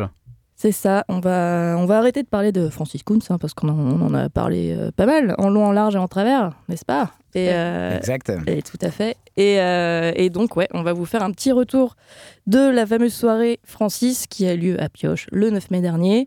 Euh, en fait, pendant le- la soirée, on a enregistré quelques petits sons. Euh, donc, on va vous faire écouter quelques petites euh, pépites. Euh, donc pour ceux et celles qui n'ont pas eu la chance d'être là, euh, il y a eu des jeux spécial Francis, une pêche à la ligne de qualité, on a même eu des sosies officiels de Francis célèbre, une playlist truffée des meilleurs Francis et Francis de la musique, et même un cocktail créé pour l'événement. Donc on remercie en tout cas tous ceux et toutes celles qui sont venus euh, à la soirée Francis, et notamment cet imitateur qu'on salue pour sa prestation. La galette cendrée. Merci. Merci. Ah, C'était cet imitateur anonyme. Je crois que c'est le même plus tard dans l'enregistrement qui imite euh, Nelson Montfort, mais euh, Moi, je suis sûr qu'il sait imiter plein d'autres animaux. il est très très très très fort en tout cas. Euh, voilà, donc c'était le premier son de la soirée. Ensuite, on a hum, une admiratrice d'un des membres de notre équipe, Francis, qui était présente ce soir-là, et on a réussi à l'enregistrer au détour d'une conversation. J'aimerais remercier ma famille qui a cru en moi et à Elias qui est euh, un artiste accompli et euh, un de mes crushs, euh, je pense. Voilà, pareil. euh, un témoignage euh, plein de plein d'honnêteté. hein. plein d'honnêteté, plein d'amour. C'est Oui, beau. plein d'amour, c'est beau. Et d'ailleurs, si certains ou certaines veulent acquérir les œuvres d'Elias qui étaient présentées à la soirée, sachez qu'elles sont toujours en ma possession. Donc euh, n'hésitez pas à nous écrire et euh, on pourra vous, vous les dédicacer et puis vous les offrir pour, euh, pour qu'elles aient une belle vie sur les murs de chez vous. Il me semblait qu'elles avaient euh, chacune une valeur euh, supérieure à au moins euh, des centaines de milliers d'euros. Sûrement. En plus, Oui, je des suis un jeune barbouilleur. un artiste en devenir, dans quelques années, elles vaudront de l'or. N'hésitez plus. Bah, très plus. beaucoup comme moi ont été très incompris au début. hein. Picasso. Euh, surtout que là, c'était sur le thème Francis, donc euh, franchement, n'hésitez plus. Euh, un des temps forts de cette soirée, c'était donc cette fameuse pêche à la ligne qui a remporté un franc succès. Et notre micro a rôdé un peu près des vainqueurs qui nous font part des lots qu'ils ont pu remporter. Une plaquette de chocolat. Copie de chip du chocolat Francis Mion. J'adore. Il est un peu cassé en plus, c'est formidable. Parfait. Incroyable. Tu, tu ne l'avais pas. Tu ne l'avais pas. Un t-shirt prune.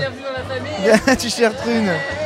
Ah, une personne en plus dans la team des 3 Francis sous. Sous sans A d'ailleurs. Sous 100A, ça, part- ça passe quand même, on le comprend. Tu as donc gagné un magnifique verre William Lawson. Oui, effectivement. Et j'en suis très fier. Merci beaucoup. Alors, j'ai gagné euh, un DVD de euh, Moby Dick et c'est euh, Francis euh, Coppola là. Exact, exact. Bonne réponse. Euh, après, j'ai gagné Francis Huster euh, Family Killer, Un chef-d'œuvre. merveilleux. Et le dernier cadeau, c'est euh, Courrier International et s'appelait Francis mène à des destins extraordinaires. J'ai gagné un jeu de cette famille des Francis. Ah, le jeu de cette famille des Francis qui est. Ouais, unique, unique. Comme leurs membres d'ailleurs. Et voilà, des euh, vainqueurs ravis, n'est-ce pas? Oh là oui. Et si vous voulez, euh, on peut vous envoyer les jeux. euh, voilà, Ouais. vous pouvez les Ah oui, imprimer. hein, les, des- jeux, les jeux Francis, euh, le jeu des sept familles Francis, le jeu Loup-garou Francis sont disponibles. Voilà, en version euh, Gratuitement. PDF euh, que Donc vous pourrez imprimer chez vous. N'hésitez Voilà, pas. Avec plus, euh, la notice. Ouais, parce qu'il faut des explications pour Oui. euh, le loup-garou. euh. Pour les sept familles surtout. Ah oui, parce que- La notice Francis. tout à fait.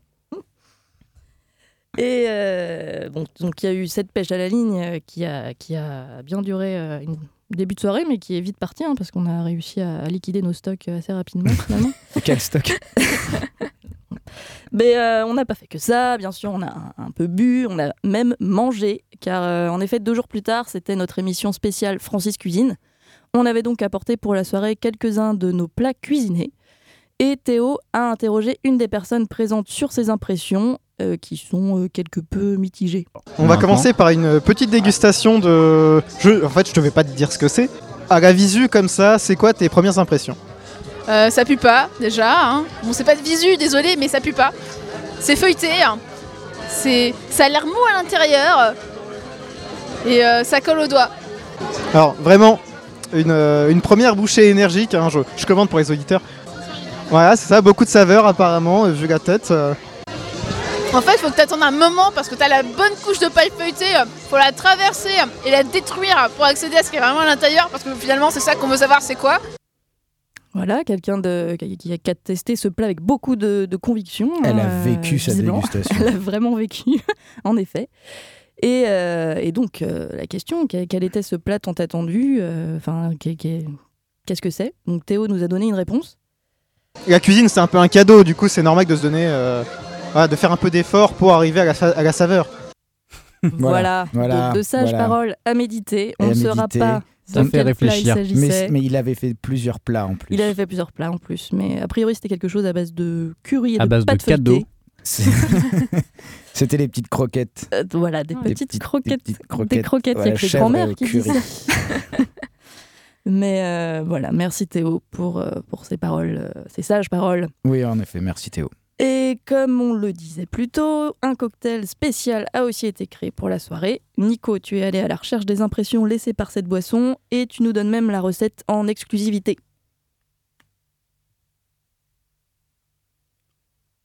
T'as goûté le cocktail Francis? Oui, il est trop bon. J'en reprendrai. Ils vont garder la recette ou pas? Ah, on a mis des droits dessus. On a, on a organisé le cocktail, on a créé le cocktail. Tu, nous donnes la, tu nous donnes la recette Alors dans ce verre, enfin dans le cocktail, en gros, euh, il y a euh, 3 centilitres de suze, 3 centilitres de martini. Euh, tu rallonges en jus de pomme et tu mets quelques gouttes de sirop de noisette. Voilà le fameux Fameux Suze Suze Francis. Francis, Suze exactement, car il avait, il avait aussi un nom. Et oui, euh, voilà. Et je crois qu'il a vraiment cartonné parce qu'il devait rester peut-être deux ou trois verres à la fin de la Ouais, ouais, il soirée. y a pas mal de, de personnes qui ont, qui ont tenté, hein, mais euh, bravo. Il y, a pas, il y a quelques personnes qui en ont même repris. Oui. Moi Encore j'en ai plus, repris, bravo. j'en ai repris. Encore plus, mais euh, ouais, c'est le petit côté noisette qui fait que t'en bois pas des litres et des litres, mine de rien. Ouais, Mais euh, c'était bon quand Il y a même. pas mal de personnes qui en ont pas repris parce que c'était plutôt le côté Suze en fait. Ouais, moi, c'était plus ça le Ouais, problème. le côté Suze était assez. Les font chier. Ah, voilà, en tout cas, euh, c'était une chouette soirée. Merci, euh, merci à vous qui êtes euh, venus. Et, euh, et voilà. Ouais, c'était bien cool. On a bien rigolé, on a bien mangé, on a bien bu. Ouais, puis on a découvert des, des super déguisements, des gens qui avaient euh, fait Oui. le. Ah oui, la petite dédicace au franc suisse Ouais. qui était venu avec son Ah oui, tout quelqu'un seul. qui est venu tout seul, qui ne connaissait personne Et et, qui est venu qui avec était déguisé en franc suisse et ça c'est très rigolo. Et voilà, bah, Génial. big up à toi, euh, tu nous as fait euh, vraiment chaud au cœur. On va continuer cette émission avec euh, le journal des Francis.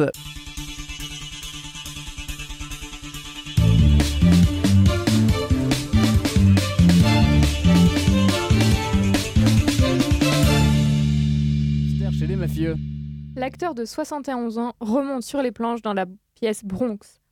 Il revient sept ans après sa première adaptation du récit romanesque écrit par Chas Palminteri, acteur et scénariste du film de Robert De Niro, A Bronx Tale, Il était une fois le Bronx.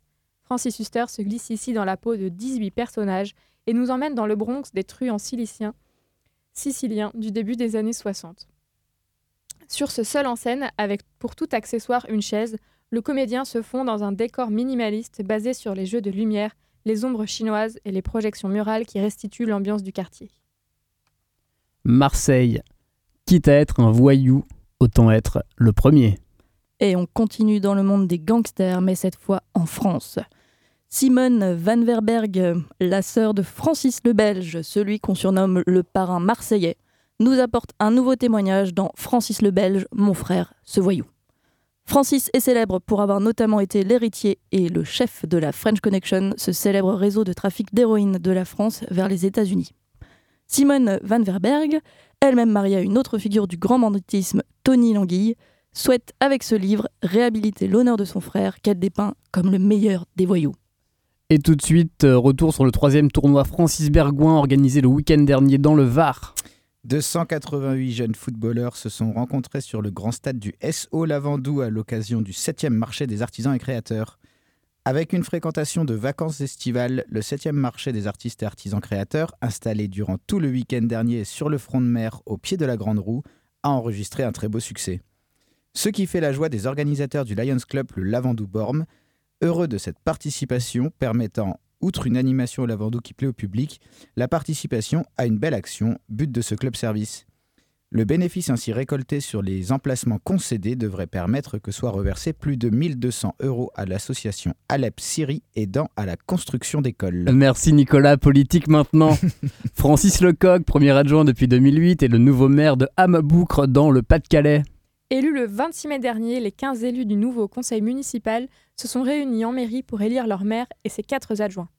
Le 1er juin à 10h, Francis Lecoq, en tant que tête de liste et doyen du conseil, a candidaté pour succéder à René Lotte, disparu en mars dernier. Le vote s'est effectué à bulletin secret. Françoise Demey, absente, avait donné pouvoir à Coraline Boulet. Francis Lecoq a été élu à la majorité, 13 voix contre 2 nuls. Dès sa prise de fonction en qualité de maire, il a exprimé le souhait de porter à la future séance du Conseil une délibération pour dénommer le parvis de la mairie en hommage au maire défunt. Le fameux parvis René Lotte, euh, désormais. Et on termine par le sport avec Francis Le Goff. C'est parti pour la solitaire Urgo Figaro. Et tout à fait, elle est partie de Nantes dimanche dernier. C'est parti pour environ un mois de course. Et il y a du beau monde avec Adrien Hardy, Yann Eliès, Michel Desjoyaux, Armel Leclin, Morgane Lagravière, Damien Clorec, désolé pour les noms en breton, je ne sais pas les lire, Johan Richaume et Loïc Perron. Écoutons ce dernier expliquer les particularités de cette course. C'est l'une des plus difficiles, vraisemblablement, parce qu'elle a un rythme très particulier, quatre étapes de 3 à 4 jours successifs, deux jours de repos entre chaque, parce que tous les bateaux sont identiques depuis maintenant euh, trois générations de bateaux, donc une trentaine d'années, parce que le niveau est exceptionnel, il y a tous les âges, tous les... Beaucoup de marins viennent de divers horizons, mais quoique là, ça commence à se spécialiser depuis une vingtaine d'années, dans lequel il y a des, maintenant il y a des centres d'entraînement à l'Orient, à Port-la-Forêt, essentiellement, sont les deux grandes chapelles euh, qui partagent la même religion, et, et il, y a des, bah, il y a des fidèles, c'est le cas de le dire, il y a des gens qui font Figaro pour la 23e fois, je crois, ce qui n'est pas mon cas. Moi, j'ai jamais été spécialisé dans ce domaine-là, je l'ai fait seulement, euh, en gros, toutes les premières. La première fois quand j'avais 20 ans, en compagnie de mon, mon ami Alain Gauthier, qui était le plus jeune à ce moment-là. Et puis ensuite, en half tonner, j'avais failli gagner une étape déjà. Puis ensuite, j'ai participé seulement aux premières de chacune des éditions avec les nouveaux bateaux. Figaro 1, il y a t- 25 ans, Figaro 2, il y a 15 ans. Et voilà, j'ai attendu depuis 15 ans. Ça fait 15 ans que j'ai pas touché la barre d'un petit monocoque, en fait. Donc j'ai du boulot. hein. Ça va déjà être l'heure de se quitter pour cette dernière émission en direct de la saison. On va faire un petit tour de table pour savoir un peu euh, ce que vous avez à nous recommander pour, euh, pour l'été qui arrive. On peut commencer par, euh, par toi, Flora Oui, alors du coup, ma recommandation, c'est le morceau qu'on va passer euh, tout à la fin.